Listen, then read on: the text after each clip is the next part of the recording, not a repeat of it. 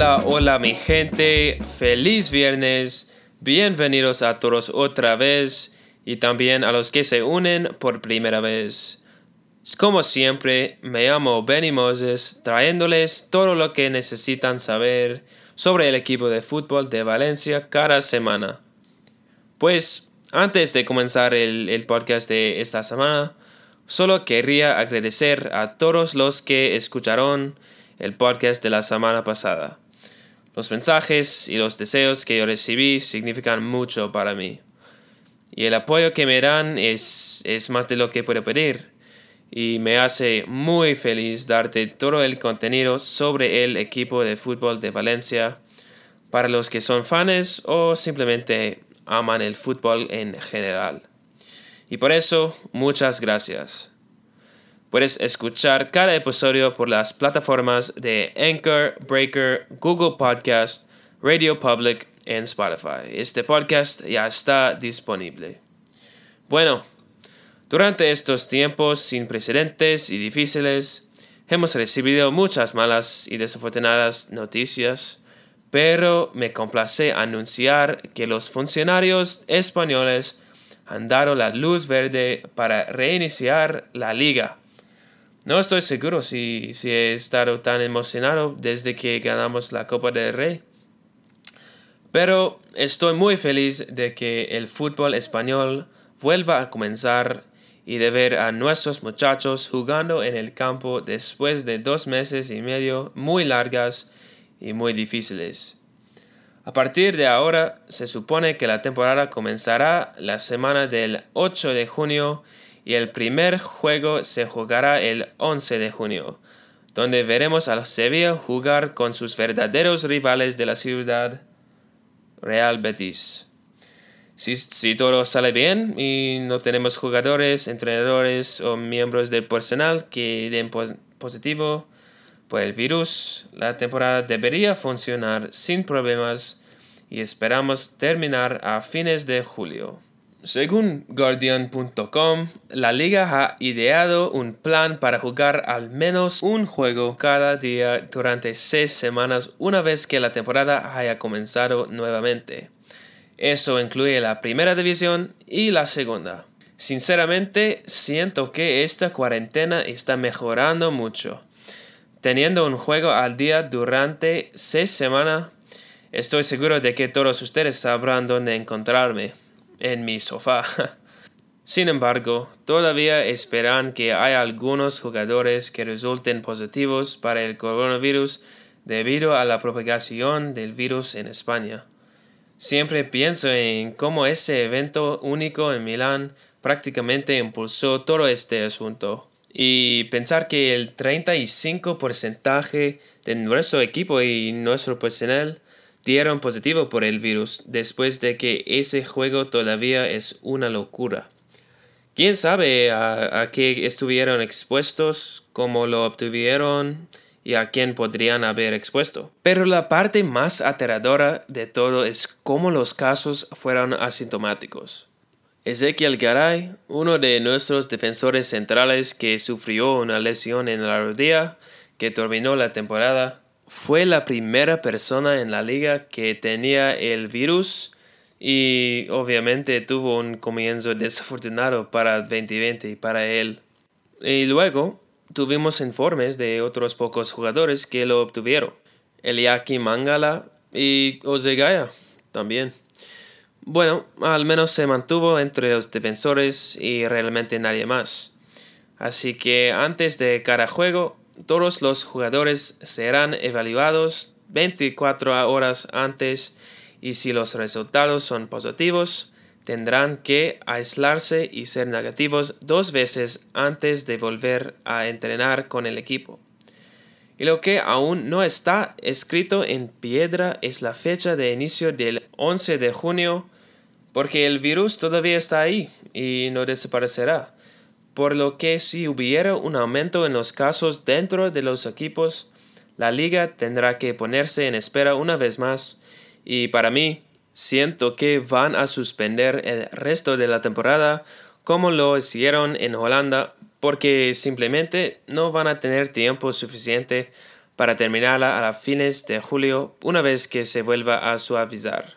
La Liga 1 en Francia ya tiene una fecha de inicio en agosto para una nueva temporada porque anularon su temporada solo porque el PSG estaba muy por delante, pero ningún campeón fue coronado en Holanda porque la carrera por la primera estaba muy cerca. Yo no estoy seguro de cómo van a determinar quién juega en los campeonatos europeos, pero sabes que siento que las posibilidades de continuar esta temporada son muy altas en este momento.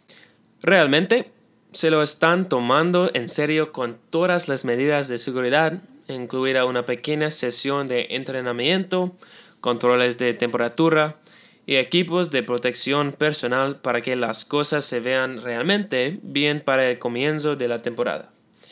Esto no podría ser posible sin la ayuda de tantos profesionales de la salud que trabajan incansablemente para salvar vidas. Además, intentemos sacar nuestras mentes de la pandemia y pensar en la próxima continuación. Como yo mencioné en el episodio anterior, la primera división de España tiene probablemente una de las razas más cercanas en toda Europa, aparte de donde el Barça y el Real Madrid están en la tabla. Este año es uno de esos años, a pesar de la pandemia, en la que vemos un gran talento entre los equipos que no necesariamente han sido buenos en los últimos años, como Getafe, la Real Sociedad e incluso Granada, tienen unos buenos talentos en esos equipos. Usualmente sabes cómo terminan las temporadas. Los cuatro primeros cada año son Barcelona, Real Madrid, Atlético Madrid, Valencia y ocasionalmente Sevilla pero me gusta cómo ahora se está volviendo más competitivo con equipos igualados.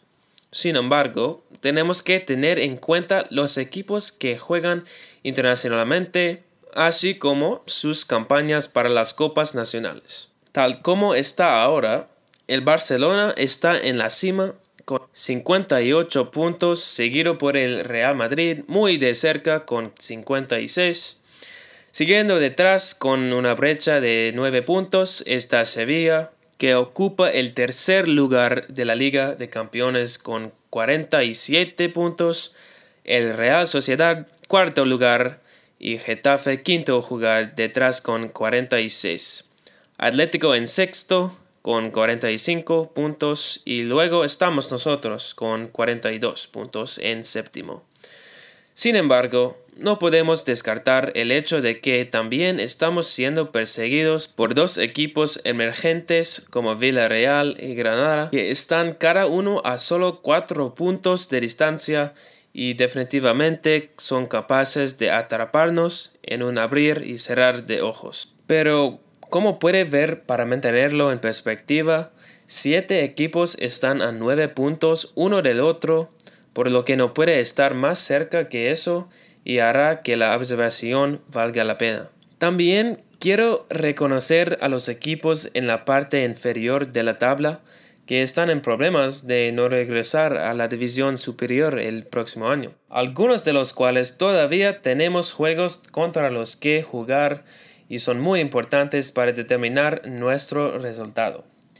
En decimoctavo lugar está Mallorca, que acaba de ascender la temporada pasada. En décimo noveno con 23 puntos, Leganes y con 20 puntos en último lugar es el español.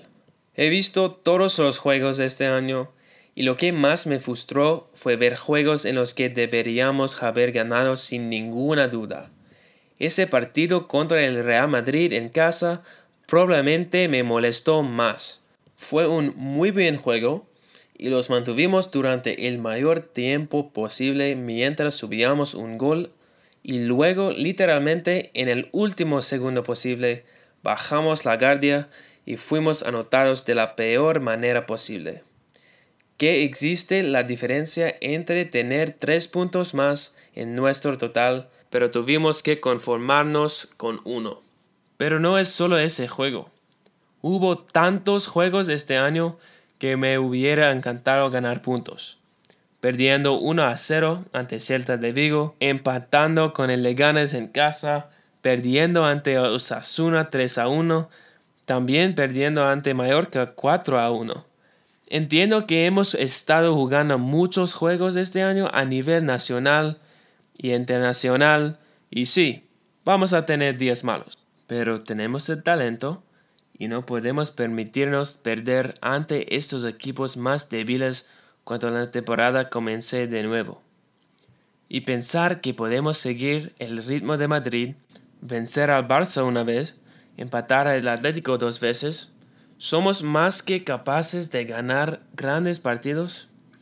Solo piense en dónde estaríamos en la mesa si ganáramos esos juegos que acabo de mencionar.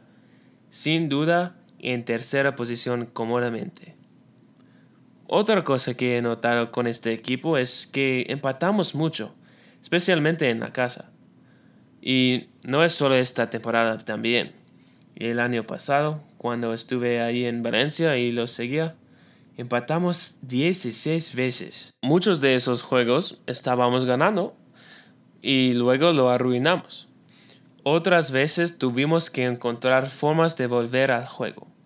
Pero este año parece que no podemos cerrar juegos y recuperar puntos. De ahí la posición en la que nos encontramos ahora. Sin embargo, después de ver a quién nos queda jugar en la temporada, siento que nuestras posibilidades de capturar un lugar en la Liga de Campeones se ven realmente buenas.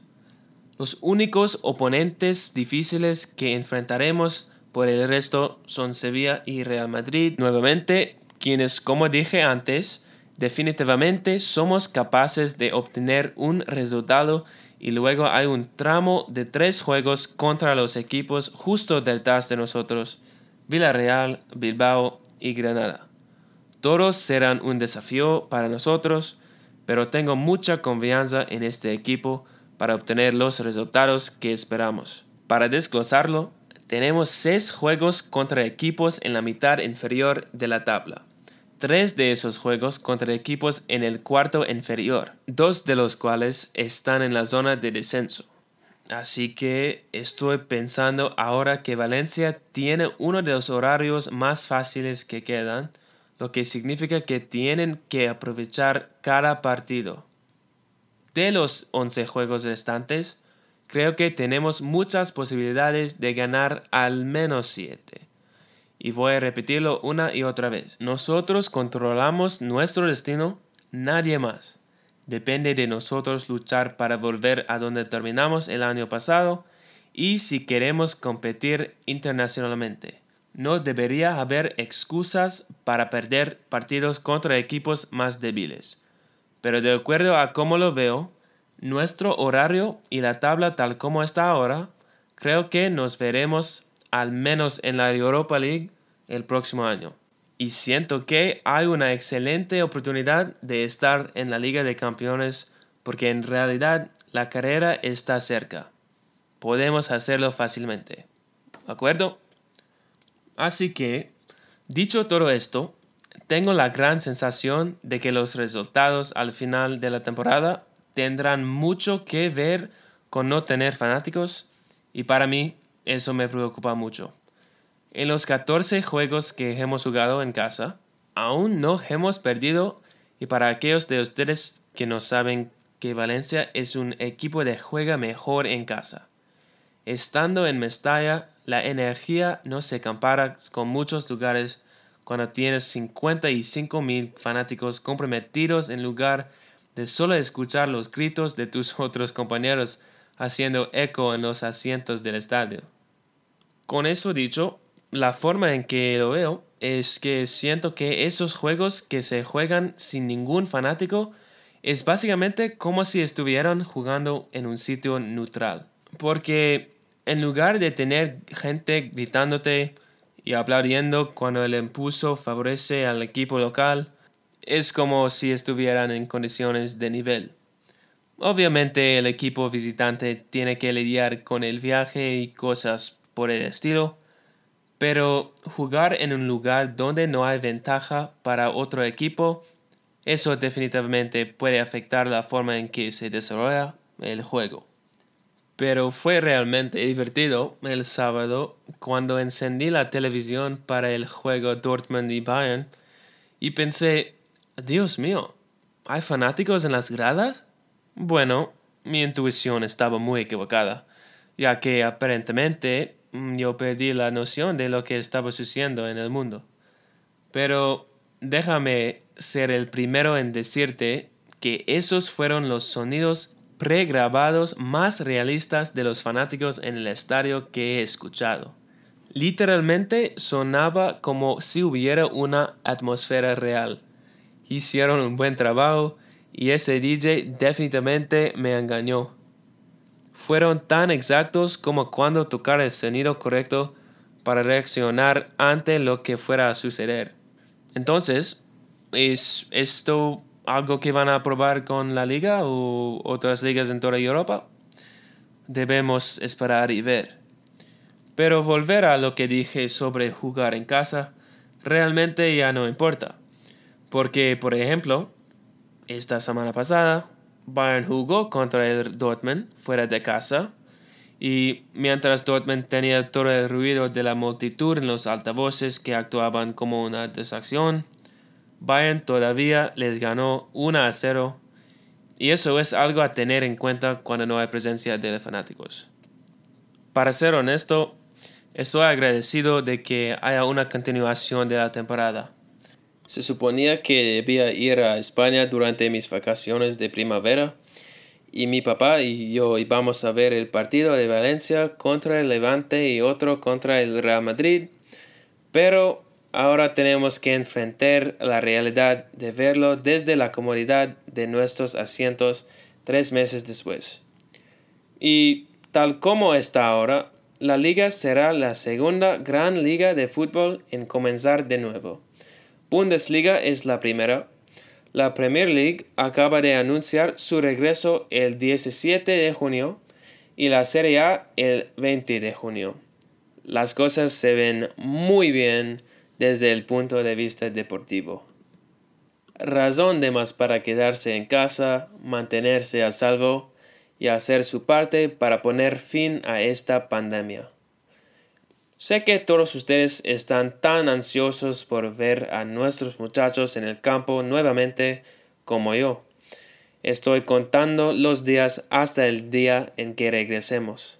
Pero mientras tanto, lo que recomiendo hacer es descargar la aplicación Valencia Club de Fútbol, ya que cada fin de semana están mostrando juegos clásicos para recuperar la nostalgia y llenar el vacío en nuestros corazones por la falta de fútbol. El fin de semana pasado mostraron la final de la Copa del Rey y probablemente el mejor juego que he visto en mucho tiempo. Fue contra Getafe en los octavos de la Copa del Rey. Estábamos perdiendo 1 a 0 en el agregado al entrar en el segundo juego. A los 38 segundos de juego marcaron 2 a 0 y eso significaba que teníamos que marcar 3. Rodrigo Moreno anotó uno en el minuto 61, todavía necesitaba dos en menos de media hora. Se agregaron seis minutos al tiempo reglamentario y otro gol de Rodrigo llegó dos minutos después del tiempo reglamentario. Dos a dos ahora. Y justo cuando pensabas que estábamos fuera de eso, tuvimos un contraataque tan hermoso que vio a Rodrigo golpear en nuestro tercer gol y nuestro boleto a las semifinales en el 93. Si eso no te trajo ningún tipo de emoción, entonces no estoy seguro de si eres humano. Pues bueno, espero que todos se mantengan seguros, se laven las manos y aprovechen al máximo su tiempo en casa ya que estamos oficialmente a dos semanas del regreso del fútbol español. No puedo esperar. Y a todos los valencianistas, Amut Valencia. Chao.